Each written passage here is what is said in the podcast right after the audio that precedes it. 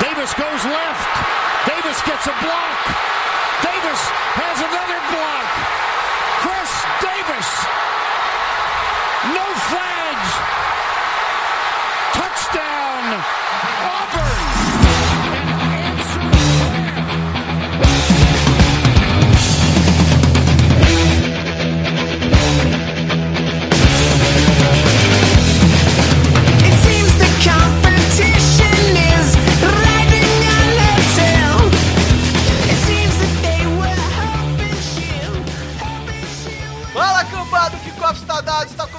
Mais um No Flags. Aqui a gente expulsa zebras e se a gente, se você tem um time, a gente vai te xingar. Eu sou o Mário Kogo e pior do que ouvir é, que o Russell Wilson não tem braço é final de Game of Thrones. Rapaz, que entrada merda, hein?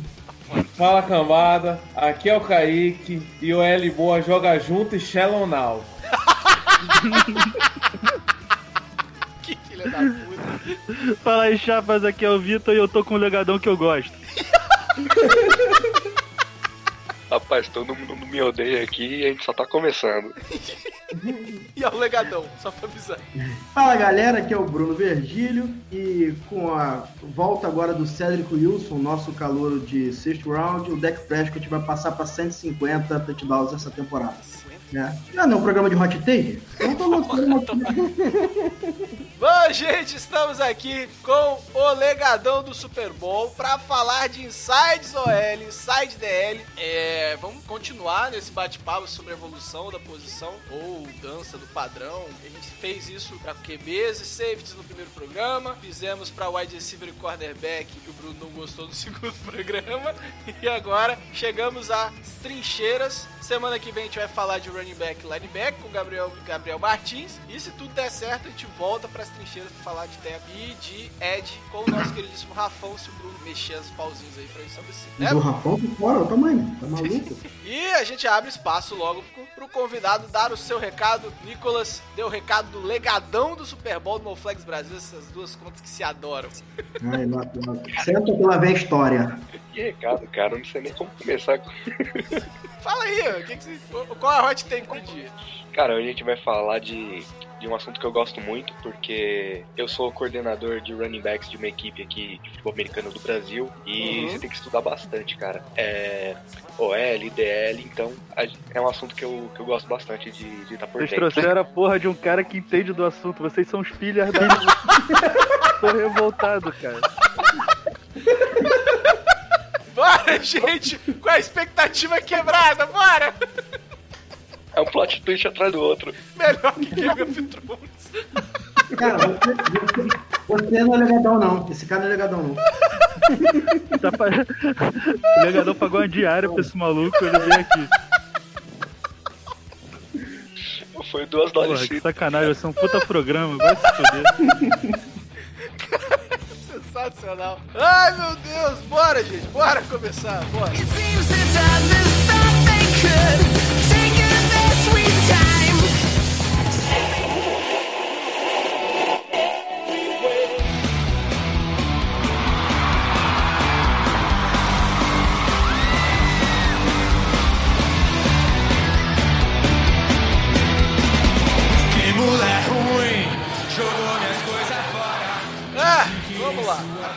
a pauta começa em 1920. Tá Foi o Rafa que fez isso, né? Da época que ele assistia já. A pauta começa em 1920, porque é o seguinte: em 1920 tinha uma O Rafa tinha 18 anos nessa época. A gente tinha um padrão de OL que era do tamanho do Pierre Garçon. Não é zoeira. O cara tinha é, é, 6-0 aí de tamanho e 211 paus de média. E agora a gente chega aí na. Atualmente, a gente vê guards aí de 300 pounds. E não é de gordura, é, o cara tem, tem também, mas tem massa muscular. E aí a gente tem. Acho que talvez isso aconteça por uma resposta às modificações de DL, de cada vez mais pelo, é, pressionando pelo interior e tentando tackle for loss esse running back. Aí além disso, a gente tem um, um aumento na, na complexidade dos, dos esquemas em corrida, a implementação do zone block, que pra galera que não, não entende, conhece de esquemas de bloqueio. Quer falar, Bruno? Pode ir na linha geral mesmo. Na linha geral mesmo, tô Na decepcionado. É, é basicamente a OL se movendo com bloco, um grupo, lateralmente, é, para bloquear a jogada, em direção da jogada, é, para abrir os gaps, bloquear. Basicamente é uma unidade movendo, é, bloqueando a sua zona, né? Eu queria dizer que foi o Rafa que escreveu isso, não tem nada com Então e fala, porra! Vai falar tomar seu cu! o? Aí, ó, aí, ó, Fala aí, vamos lá. fala aí, fala aí. Legadão vai brilhar. Conceito de zone Conceito block. Se você quiser entender o o que é o Zone Blocking, começa a assistir os jogos no YouTube do Oregon Ducks depois da, da revolução do Chip Kelly. E O depois cara conhece do mesmo, Deus. O programa vai ser bom mesmo. Então, mas a ideia do, do bloqueio por zona é que nunca vai abrir um gap específico. É, e aí os jogadores, é, usando técnicas que eles têm, treinam diariamente, é, usando também artifício de pulse para abrir mais espaço e tirar um jogador, um jogador da linha defensiva da jogada, né? Que é aquele cara que, que ele vai se anular, ele vai ficar anulado na jogada enquanto no play side tá rolando tudo. É, é assim, só para reduzir traduzir em miúdos aqui, é, o zone block é, é quando o cara já tem obrigado a bloquear uma zona do campo, né? Seja ela onde for. É, pode ser até no segundo nível, pode ser em pool, pode ser em trap, o que for, mas é diferente dos outros tipos de bloqueios, os mais tradicionais, que você tem obrigado a pegar um homem e bloqueá-lo. No zone block você vai bloquear o cara que cair na, na tua zona, assim, só complementando o que o Legadão falou. Se eu bloquear o Bolsonaro no Twitter, fazer zone block ou Tem que bloquear o Legadão até ele dividir o Twitter. Esse tipo de, é, de, de movimentação requer técnica, né, também, atleticismo e força. é, Mas acho que um conceito que eu gostei muito do zone blocking, eu acho que até conversando com você, é que não é, você não precisa de ter jogadores top todas as posições para o zone block funcionar, mas, mas você precisa de uma unidade que tá bem, bem nivelada. Lógico que para cima, para baixo é a OL e ato, mas é, você não precisa, se você tiver um- uma OL nivelada no zone block, você consegue funcionar. A gente conversou um ano atrás, a gente tava debatendo aquele, até aquele gif curte do que ele foi falar da OL de Seattle e escolheu um que ela faz um trabalho. Você lembra desse debate? Lembro, lembro, lembro. O Kurt, o Kurt é o tipo de, de, de cara que ele pega um conhecimento assim genérico que ele leu, né? E pega um GIF que ele não tá entendendo nada do que tá acontecendo e lança aquele ensinamento. Foi o que aconteceu nesse. Ele pegou a única. Acho que foi o único bloqueio em grupo que a OL de Seattle fez direito e ele vai me pega e lança lá pra poder dizer que estava errado. Pois é. E aí, além disso, a gente tem jogadores que ficam muito tempo na liga, sei lá, 10 anos, por exemplo, o Max Zanger, que ficou bastante tempo no centro. Vou usar, lógico, cara. Dito isso tudo, feito esse, esse essa apanhado geral, center é a posição mais importante da linha, Bruno Verde. Cara, eu, eu discordo completamente que haja uma posição mais importante em uma unidade que só consegue ter sucesso quando todo mundo joga bem, né? É, eu não consigo, já falei assim, eu sou um defensor disso aqui, é, que a NFL tende sempre ao equilíbrio na busca do sucesso. A NFL não, futebol americano, por completo, e o equilíbrio entre defesa e ataque, entre secundária e, e, e pass rusher, é, e dentro da uni- das unidades tem que ter o equilíbrio quando você trabalha com cinco caras. Não tem como você ter um jogador que, ah, eu vou pagar o, o- o Jason Kelsey ou o Travis Frederick e ele vai dar um jeito na minha OL. Não vai. Né? Você pode minimizar problemas você colocando um jogador inferior entre dois jogadores é, de qualidade é, muito. Mas assim, é, o center ele tem algumas obrigações que são fundamentais para ele. Por exemplo, ele para identificar blitz, identificar é, o Mike, ele pode ajudar é, o quarterback nessa função. Mas se toda a OL não trabalhar em conjunto, não tem jogador que, que, que possa fazer o seu time ter sucesso. Você vai ter, por exemplo, o Marshall Yanda é, tendo muito sucesso, Exato, exato. mas o time não conseguindo ter sucesso na pós-temporada. Você vai ter jogadores igual esse que foi pro Jaguars agora, que era do, que era do, do Panthers, é, sendo um, um dos melhores OLs em 2017, mas não, não conseguindo fazer com que o time tivesse sucesso. Então, assim, é, linha ofensiva talvez seja a unidade que mais necessite é, um conjunto apurado para ter sucesso. Né? Eu, eu odeio falar isso, mas o legadão do Super Bowl aí, que é, que é técnico de running back, se eu estiver errado, me corrija. Se um, se um jogador da sua linha ofensiva errar o bloqueio, eh, não adianta você ter uma jogada bem desenhada e execu bem executada por quatro jogadores, que se ele não conseguir bloquear o jogador dele, a jogada vai morrer e não vai conseguir jarda nenhuma, né? O, como é que é? Nicolas. Com certeza, com certeza. É, a linha ofensiva é, é o trabalho sujo do ataque. Eles são os caras que, sem, sem a linha ofensiva, você não tem time de futebol americano. Você não tem snap, você não tem um bloqueio, você não tem nada. Então, a linha ofensiva, para mim, é mais importante que um, que um quarterback. Ouviu, New York Giants? Pra deixar bem claro que assim, não adianta você pegar um puta do running back na 3-2 e pegar depois o quarterback na 6. Você não reforçar a sua linha. Ainda mais se o quarterback for de Duke, né?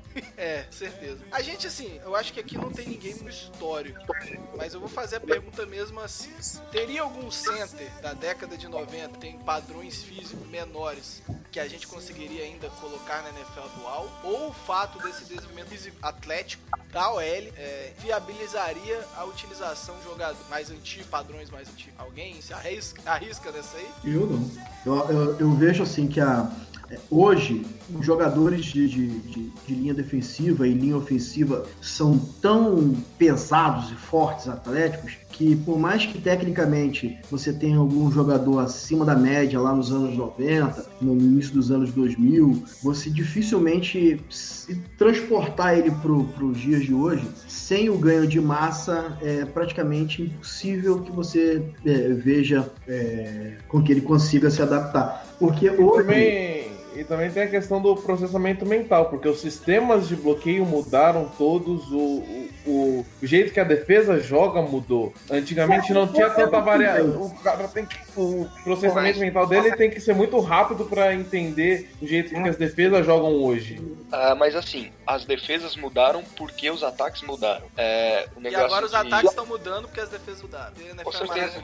ofensivo e defensivo, a, a gente vê muito mais mudança no college, né? Por exemplo, a spread offense, que surgiu com, teve, na verdade, revolucionado com, com o Oregon Ducks, né? Ah, porque a gente já, já tinha conceitos de triple option com, com Georgia Tech, né? Uhum. O próprio center ainda ali- ele alinhava em quatro pontas, que é um, um negócio muito interessante que você não vê todo dia.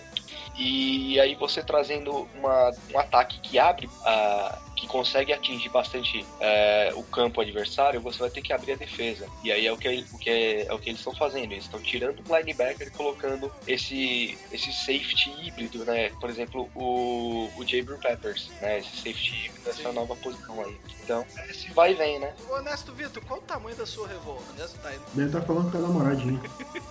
Porra, eu queria... O cara desistiu, né? Ele tá revoltado que o, que, que o convidado é de qualidade que ele não esperava e ele desistiu. Tá que eu pariu. Agora vamos pra um assunto que eu, eu, eu acho que é o foco aqui pra mim. Eu acho que envolve as duas posições que a gente vai tratar. Com o desenvolvimento da DL, é, e eu acho que isso, como você falou, ô, ô, Nicolas, a gente viu o desenvolvimento da, da, da defesa por causa dos ataques e agora eu acho que a gente tá passando pelo procedimento é, contrário. A gente viu ah, os pocket peças reinando e aí as defesas entenderam que a gente deveria é, é, vamos, vamos fazer o pass rush terno. A gente vê os guards agora com um trabalho mais complexo e que, que anteriormente, já que a gente vê muito mais pressão interna do que a gente via ah, no início dos anos 2000, nos anos 90. O que, que você acha? É porque assim, daquele princípio básico. Você entrou no meio, o quarterback não vai ter pra onde correr. Ele vai deitar no chão e morrer com a bola. Agora, se aparecer de fora, você vê, por exemplo, ah, um jogo que eu gosto muito de ver, que é a, a virada do, do Eagles pra cima do Giants, ah, no- naquele retorno incrível do, do Deshaun Jackson. Mas o jogo todo, o Michael Vick tomou pressão de fora pelo, pelo Justin Tuck. E o que, que ele fazia? Corria pelo meio. Conversa- Uma terceira para 18, assim. Então, pressionar pelo meio é agora uma nova arma, além dos stunts e dos stacks da defesa, né? É, mas, por exemplo, você não acha que agora esses quarterbacks conseguem sair em pocket e, e lançar em momento, que é o, sei lá, viu aí desde o Russell Wilson falou do programa de quarterback, seja também uma resposta é, a, essa, a essa mudança da pressão interna? Além disso, a gente vê guards mais técnicos, é, a gente viu o Kenton Nelson é, tendo uma atenção maior na liga, a gente vê guards sendo selecionados altos, coisa que não era padrão, é, é, seria tudo isso reflexo dessa mudança da pressão para pressão interna sendo muito importância É que quarterbacks scramble sempre existiram, né, no, no college. A NFL é muito relutante quanto a isso. Você percebe no posicionamento das hash marks, que elas ficam mais centralizadas para permitir um jogo de passe é, mais frequente. E é plasticamente mais bonito e atrativo. Ah, e quarterback scramble hoje na NFL, não sei se, se, se tá rolando, cara. Porque você vê o Jamel Winston, que brilhou em Florida State, você vê o próprio Marcos Mariota em Oregon. Ah, rapaz, é, é complicado, porque... É porque o, que eu- o que eu tô falando né, não é daquele cara clássico sc- scramble. Sim, sim, não, não, entendo, entendo. É o cara do Run Pass Option. Isso, exato. Aí, esse cara. É, é a tendência pro momento, mas... Eu, eu acho que é uma, é uma, é uma resposta a- ao que acontece na, na NFL. Assim. É, você ter, por exemplo, escolher o Kyler Murray na 1 é, é uma resposta para que você para aquilo que você quer implementar no seu jogo aéreo. O Kyler Murray na 1 é uma burrice. Não, Então você tem eh, o Rosen no time. Mas, assim, é, mas o Kyler Murray, já que você falou isso aí, vamos fazer um, um paralelo. Eu sou, eu fui contra, assim, é, no, no meu entendimento, lógico, né? Quem sou para opinar alguma coisa. Mas eu não faria o que o Cardinals fez. Mas eu entendo hoje é, que com Kyler Murray você não, não precisa ter um investimento tão brutal em linha ofensiva quanto você precisaria com o Josh Rosen, tá? Ah, mas você está entrando na tática de Seattle. Não vamos aos extremos, né? Até porque Seattle, a gente pode sentar aqui e debater. Seattle gastou muito draft capital para montar uma OL que não deu certo enquanto o Tom Cable esteve lá. Então, questão do investimento. Eu tô falando que com o Kyler Murray, Além de você ter um quarterback de um bom braço, tem as limitações dele de altura física, mas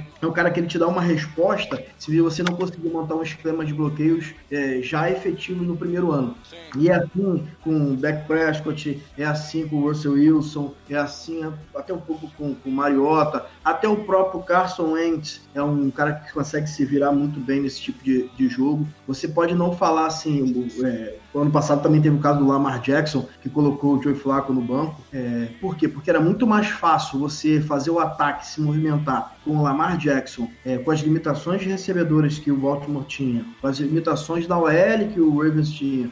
Era muito mais fácil você pegar um quarterback scramble e fazer o ataque rodar pelo menos até certo ponto, porque quando chegou no, esbarrou num limite e não conseguiu mais evoluir né, de playoff, mas é muito mais fácil você se tornar competitivo com, com um ataque mais simples que um, que um quarterback scramble possa te proporcionar. Então, assim, eu vejo que é uma tendência, a gente até debateu isso há um tempo atrás, que quarterback, é, aquele mais clássico, classudo, é uma espécie em extinção, né? Porque o cara chega na liga do college é, em, em, em, em esquemas e processos que fazem com que essa evolução não aconteça, né? Hoje no college a galera corre pra cacete, como sempre correu, mas hoje mais ainda porque isso dá resultado, os caras estão lá para vencer, não estão lá para produzir jogador para NFL. Então, assim, é uma resposta ao que se faz de defesa hoje na NFL e é uma resposta que tem se mostrado efetiva desde, a, desde quando a gente falou isso já no programa sem querer ser repetitivo, quando subiu para a NFL é, do draft Andrew Luck e o Robert Griffin, Andrew Luck sendo o melhor prospecto que a NFL já tinha visto de quarterback saindo do college e quem foi o calor ofensivo do ano foi o Wide Tree. Então, assim, é, por quê? Porque foi uma resposta mais clara e mais rápida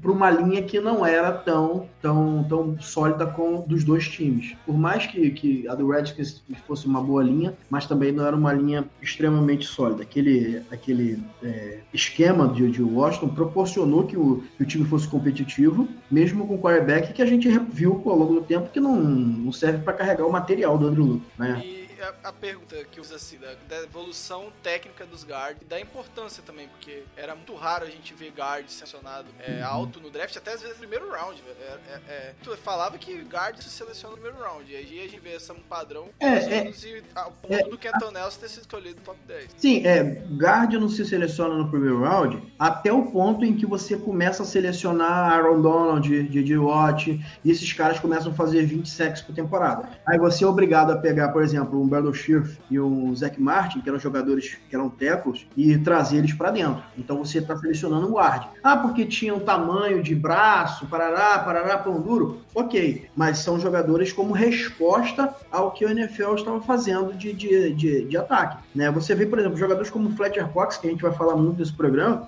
é, são extremamente dominantes. Se você não tiver um guard, um guard que responda a isso, você é obrigado a dobrar o bloqueio toda hora nele e sacrificar o seu ataque, né? Então, assim, é, ficar fazer o seu ataque ser previsível. Então, os, é, é o que a gente fala, né? É, running back e running back ficaram um pouco é, defasado no draft porque começou é, jogo aéreo, pode despontar aquele negócio todo. Aí agora já volta a um equilíbrio que o linebacker está sendo novamente valorizado, que o running back volta a ser é, valorizado. E quando digo valorizado, não é o mesmo valor que o quarterback, gente, né? mas volta a ter o seu valor na liga. Por mais que algumas pessoas resistam e, e- em aceitar isso, né? o running back ele consegue carregar um time. Ponto. Se vai vencer na pós-temporada ou não, cara, é outros 500. Coach staff, é, esquema defensivo, esquema ofensivo. É, são 53 homens se preparando uma semana inteira para arrancar o pescoço do outro. Não tem um homem que vença é, sozinho uma temporada na NFL.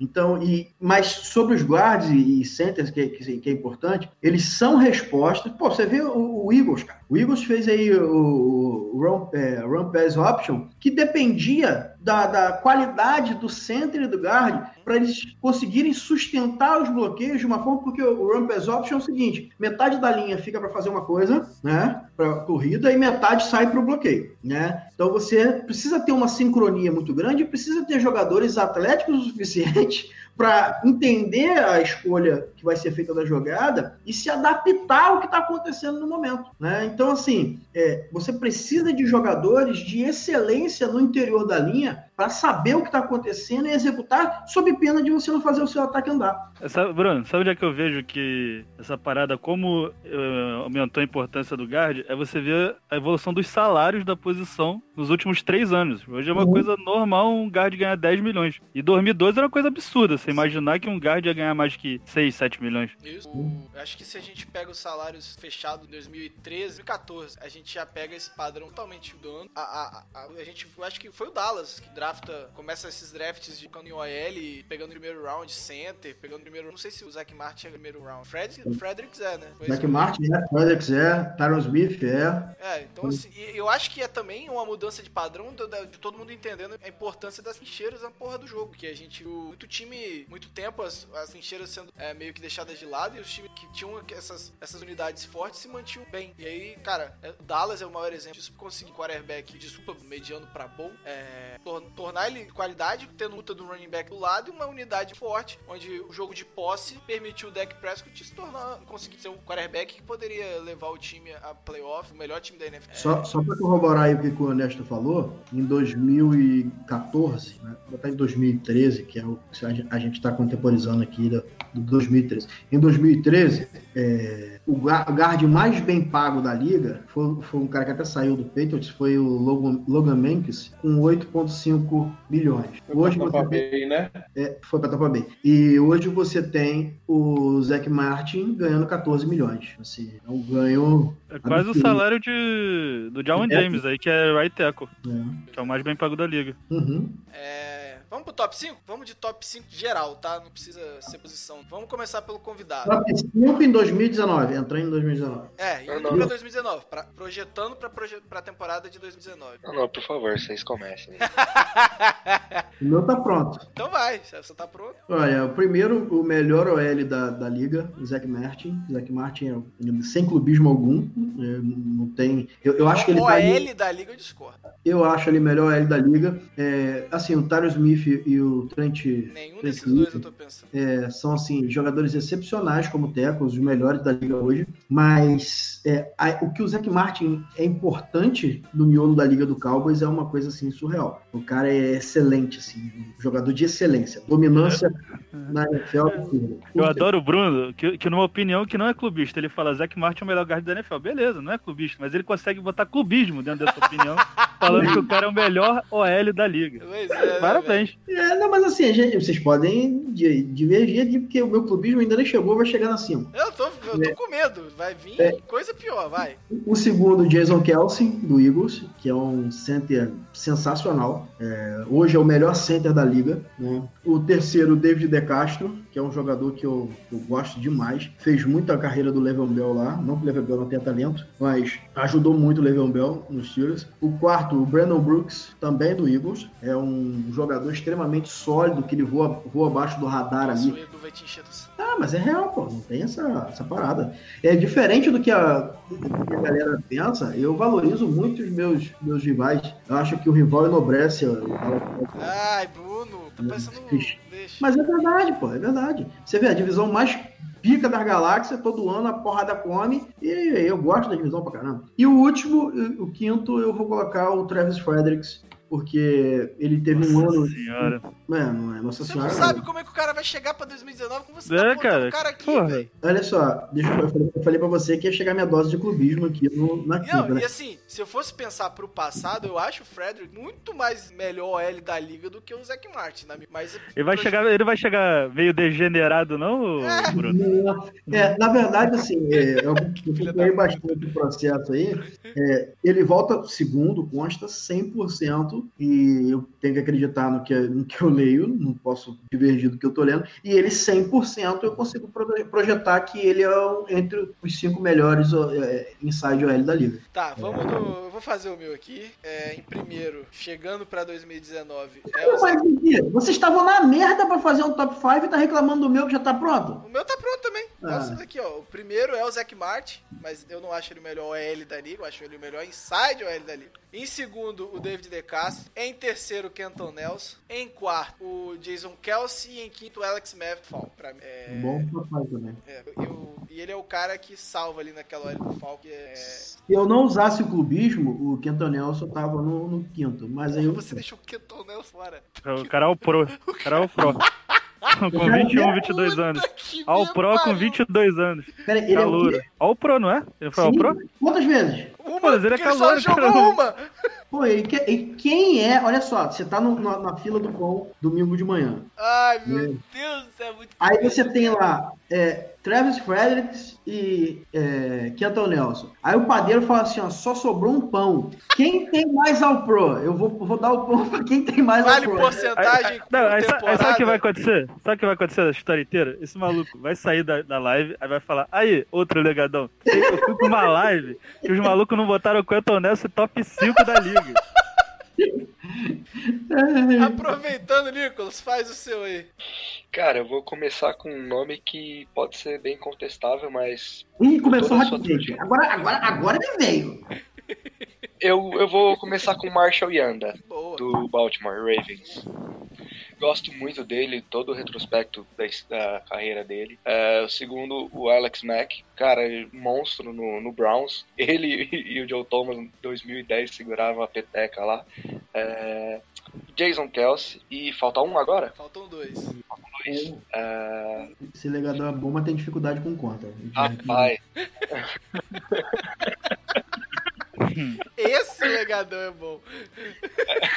Eu gostei do, da- do, do- do- que foi usado. é, é que eu, eu consigo pensar mais em nomes de, de jogadores de fora da linha, né? Mas é, Pode colar, Nelson, pode colar. Eu gosto, gosto muito dele, cara. Eu sou torcedor de Notre Dame e acompanhei a evolução dele. Foi, foi bem interessante. E agora o último nome, cara. Pode ser um do passado? Não. Não, 2019.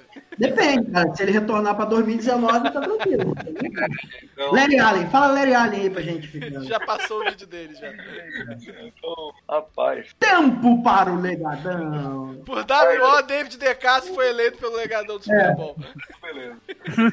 Pode ir? Vai, Kaique, deixa eu honesto. É... Zach Martin, David De Castro, é...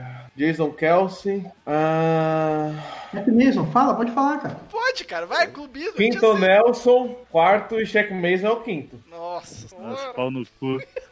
Mano, você acha que eu vim aqui e não ia ter clubismo nenhum? porra. O cara Pô, ele deixou é- o Alex Mack de fora. Eu sou muito. Eu sou muito mais Shaq Mason. Nossa senhora! Se não fosse ele, a OL de New England era uma bosta. Então. Tá precisando de mais gente lá no Legadão, não, cara?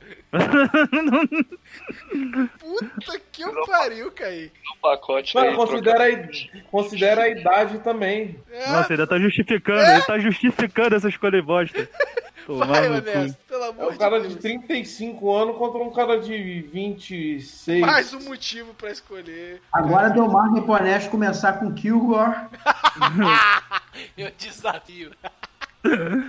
Cara, Zac Martin, é, De Castro, Mac, Nelson e.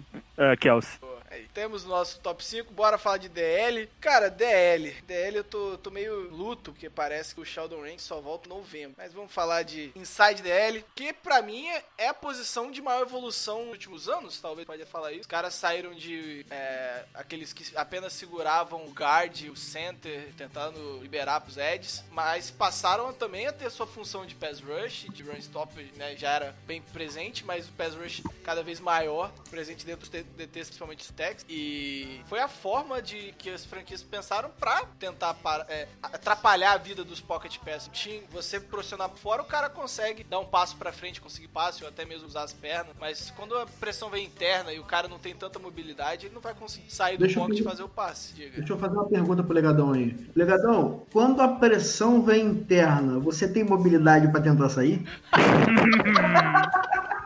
Cara, quando a pressão vem interna, você faz aquele midfield read, tá ligado? Caralho, cara. Você já deixa a bola, É. já deixa a bola pro running back. Isso aí tá certo. Fala, meu, Mário, continue. Perdi a linha aqui, porra. Perdeu as Ai, beiras. Caralho. Deixa eu até pôr.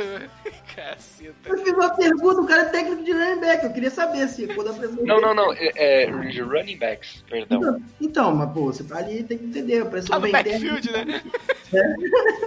tá valendo. É... Então, beleza, vamos lá, vamos voltar aqui. Caralho. É, dentro dessa questão do pressão interna, tem a forma de você ter um puta de um talento, tipo Aaron Donald ali no meio, The Force Buckner, é, ou até, você clubista, Sheldon Rank, né? Não, você tá exagerando. Né? Me deixa. Pô, Ranch o foi, foi top 5 ano passado, cara. Foi mesmo, foi mesmo. Ano passado foi. Top- Top 5 na passada, agora ele não consegue mais não. Nossa. E o. Ou então você usa igual o padrão Eagles, que é rotação, né? Pra sempre ter um jogador descansado, né? A pressão interior só funciona com um talento diferencial ou existem formas dentro do esquema de defesa que a gente consiga, mesmo talentos menores, fazer essa pressão interna de forma eficaz? Bruno, Repete pra mim, por favor, que eu tô falando no Twitter aqui. caralho. Tá, profissionalismo zero, né? Ah, tem, alguém tem que estar no Twitter, filho. Puta que pariu. O... Tá mandando recadinho ao vivo, é? Tomar no seu cu, Bruno. Pressão interior funciona somente se tiver um talento diferente lá no meio, ou essa rotação que o Eagles falou. Ou existem formas esquemáticas de compensar a ausência de talento e conseguir fazer uma pressão interna eficaz. Olha, se a gente tem, assim, é, vários sistemas de bloqueios, do que a gente estava falando é, para o Hélio, perdão, aqui a gente tem uma variedade de, de formas de pressionar o, o quarterback internamente. né? você pode ter sistemas que usam, por exemplo, o do, o do Bruce Arians lá, o Todd Bowles, que é um cara que, que utiliza muito blitz de linebacker para poder pressionar. Então isso faz, isso dá uma liberdade maior para que o, que o DL tenha o, o confronto homem a homem, né? Porque a, linha, linha ofensiva precisa ficar ligada muito em relação aos linebackers. A gente tem esquemas, por exemplo, do, do igual do Marinelli eh, em Dallas e também o que, é o, o que o Colts usa com o Eberflus, que o DT One Tech, é, o, zero, o One ou Zero Tech é o jogador mais importante de toda a defesa. Por quê? Porque ele é, o- é um cara obrigado a pressionar internamente e cuidar de dois gaps ao mesmo tempo, é, mesmo não tendo muito tamanho, ele é obrigado a ter essa agilidade, essa pressão, essa explosão. E, e, e, assim, até uns alinhamentos interessantes que a gente teve nesses últimos anos das duas franquias, né? De colocar os DTs um do lado do outro, próximo, para poder confundir a linha defensiva. A gente tem é, alinhamento, por exemplo, como o Nine Wide, que o, o coach do Honesto usava, que praticamente espaçava os DTs é, em 4 tech, até 5 tech, ficava um buracão ali no meio, que era obrigado os linebacks sofrer, né, Honesto? É, Sim, porque o Alonso morria lá. é, sofria pra caramba. Então você tem várias formas de pressionar. Né? Você tem é, jogadores que, que o esquema ajuda né, nessa evolução, porque você utiliza muito stunts, você utiliza é, formas dele, dele. Se o cara é ágil, mas não tem um controle muito legal com as mãos, você move ele na linha, brinca ele pós-snap. Mas assim, é, o talento ainda sobressai muito. Você vê caras como Aaron Donald, J.J. Watt, que você. É, Fletcher Cox, cara. Fletcher Cox é uma coisa absurda. A gente dá. É, eu tava lendo, eu tava dando uma olhadinha hoje no, no, nos stats do Fletcher Cox. Ele é um cara hiper constante. Ele é um cara que ele tá no top 5 da liga todo ano. Você pode subir ele para top 3, porque top 1 e 2 eu acho que não tem como a gente discutir aqui Aaron Donald e DJ Watt, né? Não, não sei. Mas assim, eu acho um pouco provável a gente encontrar dois jogadores melhor eh, jogando por dentro do que esses dois. Mas agora o terceiro eu acho assim, é, Fletcher Cox, ele faz um trabalho assim excepcional, ele consegue é, pressionar e atrair bloqueios dru- duplos assim. Sempre o center e o guard tem que estar preocupado com ele. Isso faz com que o cara que joga do lado dele possa conseguir o sexo. Às vezes ele, ele, ele faz aquele trabalho sujo ali de atrair bloqueio para que alguém possa é, fazer o sec, fazer o sec ou fazer o, o tackle. Então assim, a gente tem muitos jogadores que o esquema ajuda, mas o talento ainda é o que é preponderante. O DeForest Buckner, por exemplo, ele atuou numa defesa bem fraca em 2018. Né? Ao contrário do que, é, ao contrário do que o- os torcedores do 49ers lá do grupo a defesa do 49ers era um lixo pegando fogo. Você tinha uma secundária ruim, você tinha os, os edges ruins, você tinha um linebacker que, ao invés de dar teco nos outros, dava teco na mulher. Então, assim, é, mesmo assim, o DeForest Buckner.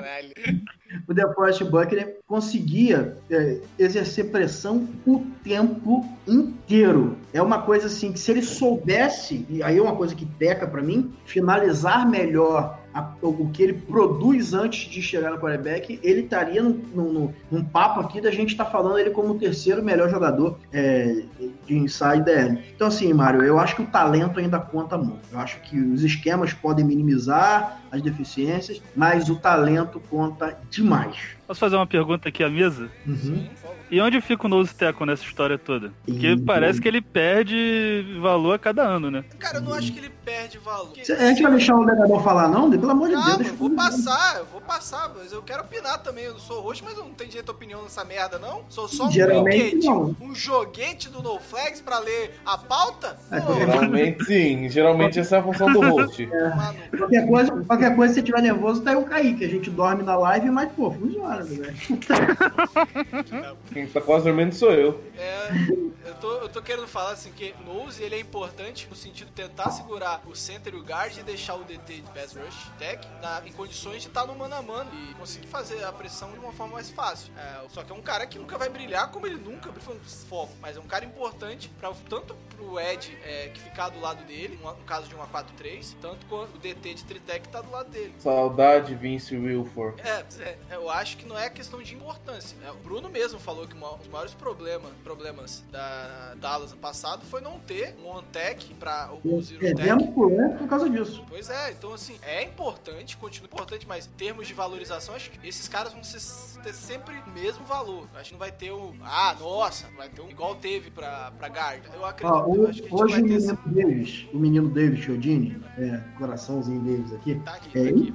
É, ele, a gente estava falando aí sobre é, o Dexter Lawrence, né? Que ele tinha na posição 55 da board dele e eu tinha na 35, foi hoje ou ontem, não me lembro. Né? Ele tem uma visão que esse tipo de jogador na NFL de 2019 é difícil de você encaixar ele, porque muito difícil ele ser efetivo no pass rusher quando é um cara muito, muito pesado. É, eu entendo o respeito, porque o Davis é um cara que eu, que eu, que eu bato continência aqui. e- Ah, não, eu- Bolsonaro. Continência É. não. Não, agora agora me de ruim agora de vez, só porque o Bolsonaro é um idiota. Mas escuta, é, eu, eu ainda vejo, eu ainda vejo é, um jogador como Dexter Lawrence, como Demon Harrison, é, se não for o principal jogador da sua defesa, for a âncora da sua defesa, para ser o cara que, que vai moldar a sua defesa, eu ainda vejo esse cara sendo muito efetivo, principalmente com esse movimento de volta. Mas esse cara vai ser valorizado? É essa a parada. Cara, olha só, ô, ô Mário, é- é, essa questão de, de valorizado financeiramente que você tá falando, né? Não, valorizado de ter é, é, destaque na, na- da mídia, ou Depende. destaque das Por- análises. Depende, olha só, hoje tá em declínio, né? A gente tá num, num processo de declínio. Mas você pega um Dexter Lawrence, por exemplo, que é minha aposta, você vai falar que eu sou clubista por causa de Clemson e tal, mas não é. É, É, se você for pegar o primeiro, o primeiro ano dele, ele jogou de uma forma diferente como ele terminou jogando em Clemson. É, ele foi um cara que tinha muita efetividade no pass rush, não evoluiu tecnicamente porque mudaram ele para uma forma mais tradicional, tá? Mas eu vejo nele é, características que o possam fazer evoluir nesse pass rush. Melhorando o pé de leve, alguma coisinha ali, ajeitando, ele consegue, perdão, ser efetivo no pass rush. E um cara desse, se ele consegue fazer ali, cara, é, 7 sacks, 6 sacks na NFL, ele atrai pra ele, porque a NFL é liga de tendência. No ano seguinte, o nego vai estar procurando ali um jogador da grandão, tipo, ah, vamos supor se o também conseguir fazer lá 6, 7 sacks, nego no draft seguinte vai estar procurando um grandão que tem agilidade e tal. Então é assim, Então, né, pô? O cara tem 170 quilos, pô. E você acha que essa ten... Cara, pergunta, concordo já na, na parada, não tá na pauta fazer. Pra mim, a NFL é cíclica, nada vem pra ficar. Porra de veio pra ficar. é. Mas assim, você acha que a gente vai ter uma mudança de padrão longínqua, onde os, D- os DTs e, e DS de 3-4 terão importância iguais, não ficarão, ficarão mais em plano dos Eds? Você acha que vai ser um padrão daqui pra frente ou daqui a alguns anos a gente vai ver de predominância dos Eds sendo valorizados na liga? Olha, é, assim que os ataques começam a mudar, as defesas começam a mudar. Todo esse conceito, né, a filosofia da spread offense ainda é recente, vai completar 10 anos. Então acho que a gente vai ver mais um pouquinho aí. Vai se estender um pouquinho essa tendência do- dos edgers, porque quarterbacks ainda não, não, não sabem lidar com a pressão. Por exemplo, o caso do, do Drew Locke, ele apoiou muito para edger no Missouri. E sobre voltando um pouquinho sobre a questão do talento, eu penso que trabalho duro supera o talento quando o talento não trabalha duro. É, você consegue moldar o atleta para a sua filosofia, para o esquema de jogo que você quiser, e ele pode se sobressair muito bem, mesmo não tendo é, um passado tão, tão glorioso, um, tantos recursos como o caso do, do Dontari Paul. Né? Ele é um cara que, que eu gosto bastante de ver jogar, ele é um jogador bem pesado, que atua pelo meio da linha. E... Ele é novo, né? É, ele é nose, ele é nose. É, é um jogador que eu não gosto muito. Eu acho meio, É. meio bruto. né? Eu acho que ele fez escolhas erradas. Tava bem, é, Falco, e aí Falco. Sim, Falco. sim. Aí falconizou na vida. Exatamente, exatamente isso. É, eu, eu, eu fico pensando assim nessa questão. Ah, veio pra ficar, porque eu acho que a única coisa que veio pra ficar real na liga, dança, que isso aí não vai, não vai pertencer ao ciclo de alterações, é a questão usa um passe. É, discordo Sim. quando a gente fala que é uma pass rap league. E a gente tem cada vez mais running back é, tendo uma, uma, uma importância nos esquemas. E Eu, eu não concordo com pass rap league porque eu concordo que o que eu acredito é que é a liga do equilíbrio. Quanto o time tiver mais equilibrado, é o time sucesso. Com certeza, porque você não vai querer desgastar o braço do quarterback aí antes do halftime. Pois é, e a mesma coisa, você não quer que seu ataque que saindo rápido por e a defesa ao mesmo tempo, você não quer que sua defesa, sua defesa saia rápido. Quer, você quer que sua defesa saia rápido do campo, você quer ter a posse de bola. Então, assim, mas pra ter a posse de bola, você precisa correr com a bola, porque se ficar passando, você vai andar rápido no campo. Então, é, é- é uma habilidade de coisas, e quanto mais equilibrado tiver é, todos esses fatores, mais chance de sucesso tem. Então, discordo dessas frases prontas. Eu também discordo nessa parte. Ah, essas frases prontas, ah, a, a fórmula é essa, a fórmula é aquela. Cara, é por, isso que, é por isso que a gente trata tanto com o legadão, entendeu?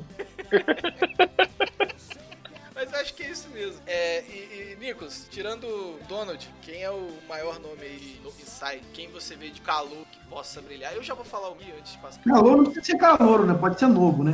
É, o Chris Cara. Wilkins, né? Porra. Não, calor é o Wilkins, não tem. Não, tem... Não, tem outros, mas o. não calor é o Wilkins. Não vai brilhar. o calor é o Wilkins. Foda-se! É o Wilkins dessa porra! Hoje na NFL eu vejo dois bons nomes, né? O Dino Etch e o Linval Joseph. Pô, mas olha só, se o Vilva Joseph for garoto, eu me senti bem pra Não, pô, ele tá falando Não, de tá grandes falando da nomes. liga, não dos novos. Ele tá falando. São duas perguntas, Bruno. Outros atividade. grandes nomes. Eu já tava feliz já, pô. E Mas- grandes nomes para pro futuro que estão É, surgindo agora. sei. Eu gosto muito do Killian Williams, cara. Só que o que me incomoda nele é que ele não tem um trabalho de mãos, velho. Pra mim, DL tem que saber levantar a mão pra poder diminuir o ângulo de divisão do quarterback. Bruno, Eu, um calor aí. olha, rapaz. Que não é, seja o Christian Wilkes, você já lambeu um do saco dele. Tá bom. Eu aposto aqui com você. Dexter Lawrence, quer ver? Não, não, não vou Dexter Lawrence, não. Que não É. seja de Clemson. Vamos, vamos lá, então. Tá bom. É mais fácil. Tillery, que Quem? tá no Chargers, Jerry Tillery, Ah, que tá no Chargers. Eu aposto pra você que ele não, tem, não terá menos que 5 sacks esse ano. Mesmo sendo. um difícil. É, mas é pro inside dele, né? Então vou botar. Ele vai ter 7 sacks esse ano. Olha, Hot. Não. Vamos pro top 5, gente. Olha só, eu posso falar porque eu vi a porcaria das tapes do cara, pô. Então não é Pô, sabe, sabe o cara É, que eu acho que vai, vai ser top daqui a uns anos, cara? Darren Payne. Darren Eu acho que esse cara- de- Eu acho que esse, é, eu acho que esse cara vai longe, cara. O Tillery, é, eu vi ele jogar bastante, ele é bem alto, ele, cons- ele tem um bom trabalho de mão, só que pra jogar no meio da linha eu acho ele muito leve, cara. Mas Cara. Ele é ágil, mas quando ele bate com um center um pouco mais pesado que ele, ele se perde. Ele, ele entra no bloqueio e não vai sair mais. Cara, eu gosto, eu acho ele bem evoluído. É, eu, eu gosto muito da agilidade que ele tem e, eu- assim a paciência que ele tem para escolher o caminho melhor para poder fazer o sexo, assim, né, fazer a pressão, fazer é, parar a corrida.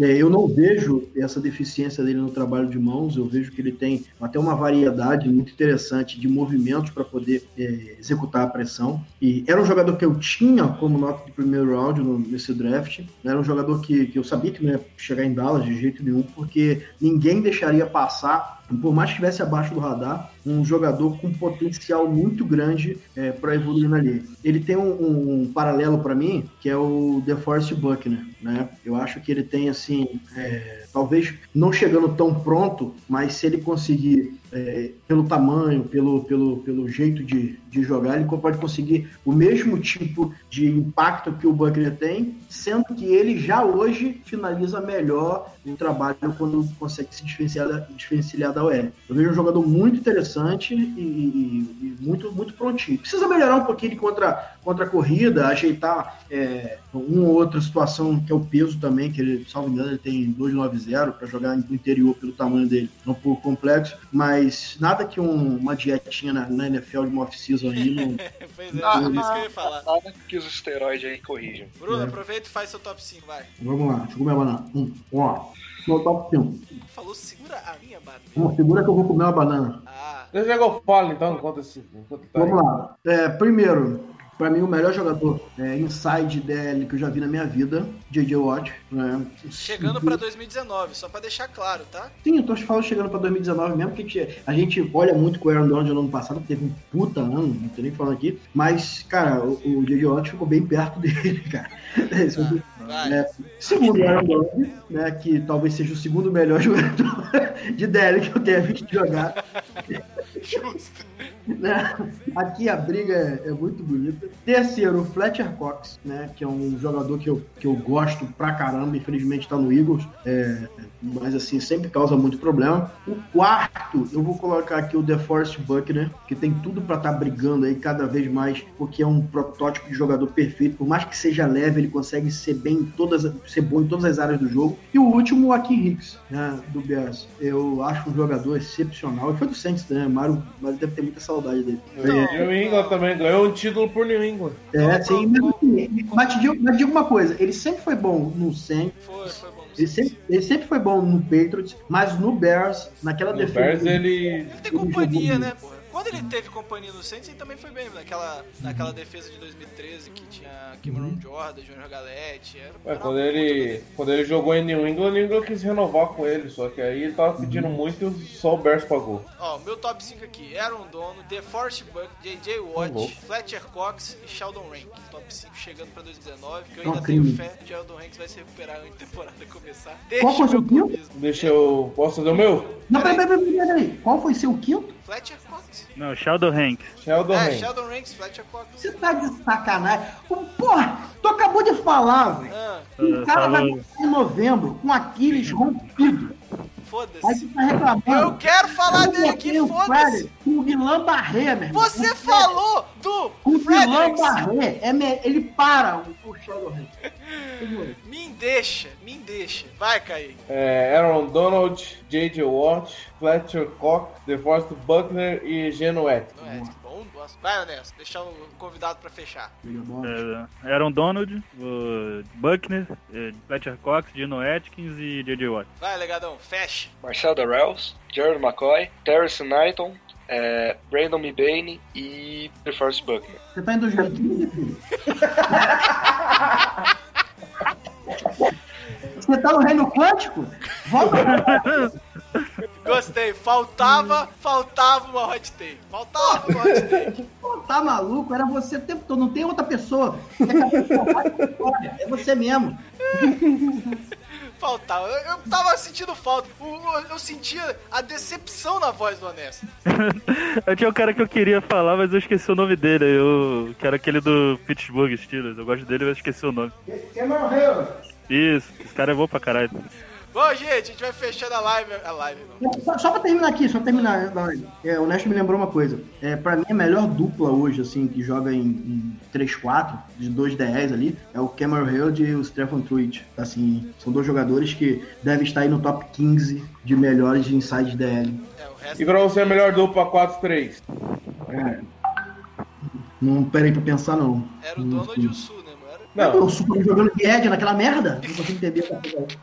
O velhinho Su- doidou o de Sul vez, né, velho? o Sul teve, no Super Bowl teve jogada do Nine Tech, velho. Puta que eu pariu. Ele não teve uma jogada de Seven Tech, não? Ele jogou de Nine, jogou de Seven. jogou de Nine, velho. Onde ele, é, onde ele é pica da galáxia. O velhinho despirocou. Ah, melhor dupla. Agora é uma boa pergunta. Melhor 4 e 5. Ah, eu vou, eu vou, eu vou arriscar aqui. a Não é do Eagles, não, cara? É, eu vou botar do Eagles. É, Cox e. e... O Jefferson e Tim Jernigan. Então, assim, ainda. né, tem muita gente boa. ali. É. Bom, gente. Ah, não, e opa, opa, opa, opa, opa, opa. Para, para, para tudo, para tudo, para tudo. O que foi? Eu falei uma besteira aqui do Cameron Hill e do Stephen Tuitt como a melhor disparada, mas a gente não pode esquecer a DL do Redskins. Ah, Jonathan sim. Allen, Darren Payne, é, Tim Settle, tem mais quem lá? Tem mais jogador lá de Alabama lá que eu não sei, não lembro qual é que é. tá bom, já, já, já falou bastante sua divisão. Pode ficar feliz. Não tem culpa se ela é pica? Legadão do Super Bowl deu o seu recado final. Obrigado pela participação. A gente queria mais treta, mas da próxima vez a gente traz dois. É, obrigado por me receber aqui hoje. Desculpa aí pelo resfriado. e é isso aí, cara. Então, vamos, vamos tretar no Twitter. Vamos, vamos continuar que tá bom. Vai acabar o programa, vai estar o Honesto e o. Qual é o nome do outro? César. César tretando lá no Twitter, por favor. Não, falo na boca esse César. O Bruno que eu, eu odeio ele. Pô, meu irmão, assim, olha, olha, só. É porque, é porque rapidinho, ô Nicolas, passa esse recado aí pra esse César. É que ele é tão filha da puta que você tenta sair da, da, da armadilha, mas uma hora tu cai, cara. Porra, aí é foda, cara. Eu falo, pô, esse filho da puta tá fazendo sacanagem. Ele, ele sabe que o Marino é um dos maiores da história, mas vou lá e caio. Foda. Eu, não- eu, eu, eu não mais porque tá bloqueado. O, o bloqueado não, eu só não vejo mais o que gosta.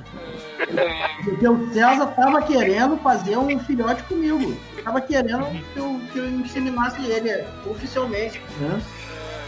Então É é que isso. ele é do Palmeiras, aí é só vocês resolver direitinho. Não, tô fora. Tô fora, fala pra ele que eu quero não. Então é isso, gente. Chame as zebras de volta. O No Flex está terminando. Aquele abraço. Pra mais tarde não sofrer. É preciso saber viver. Toda pedra no caminho você pode retirar.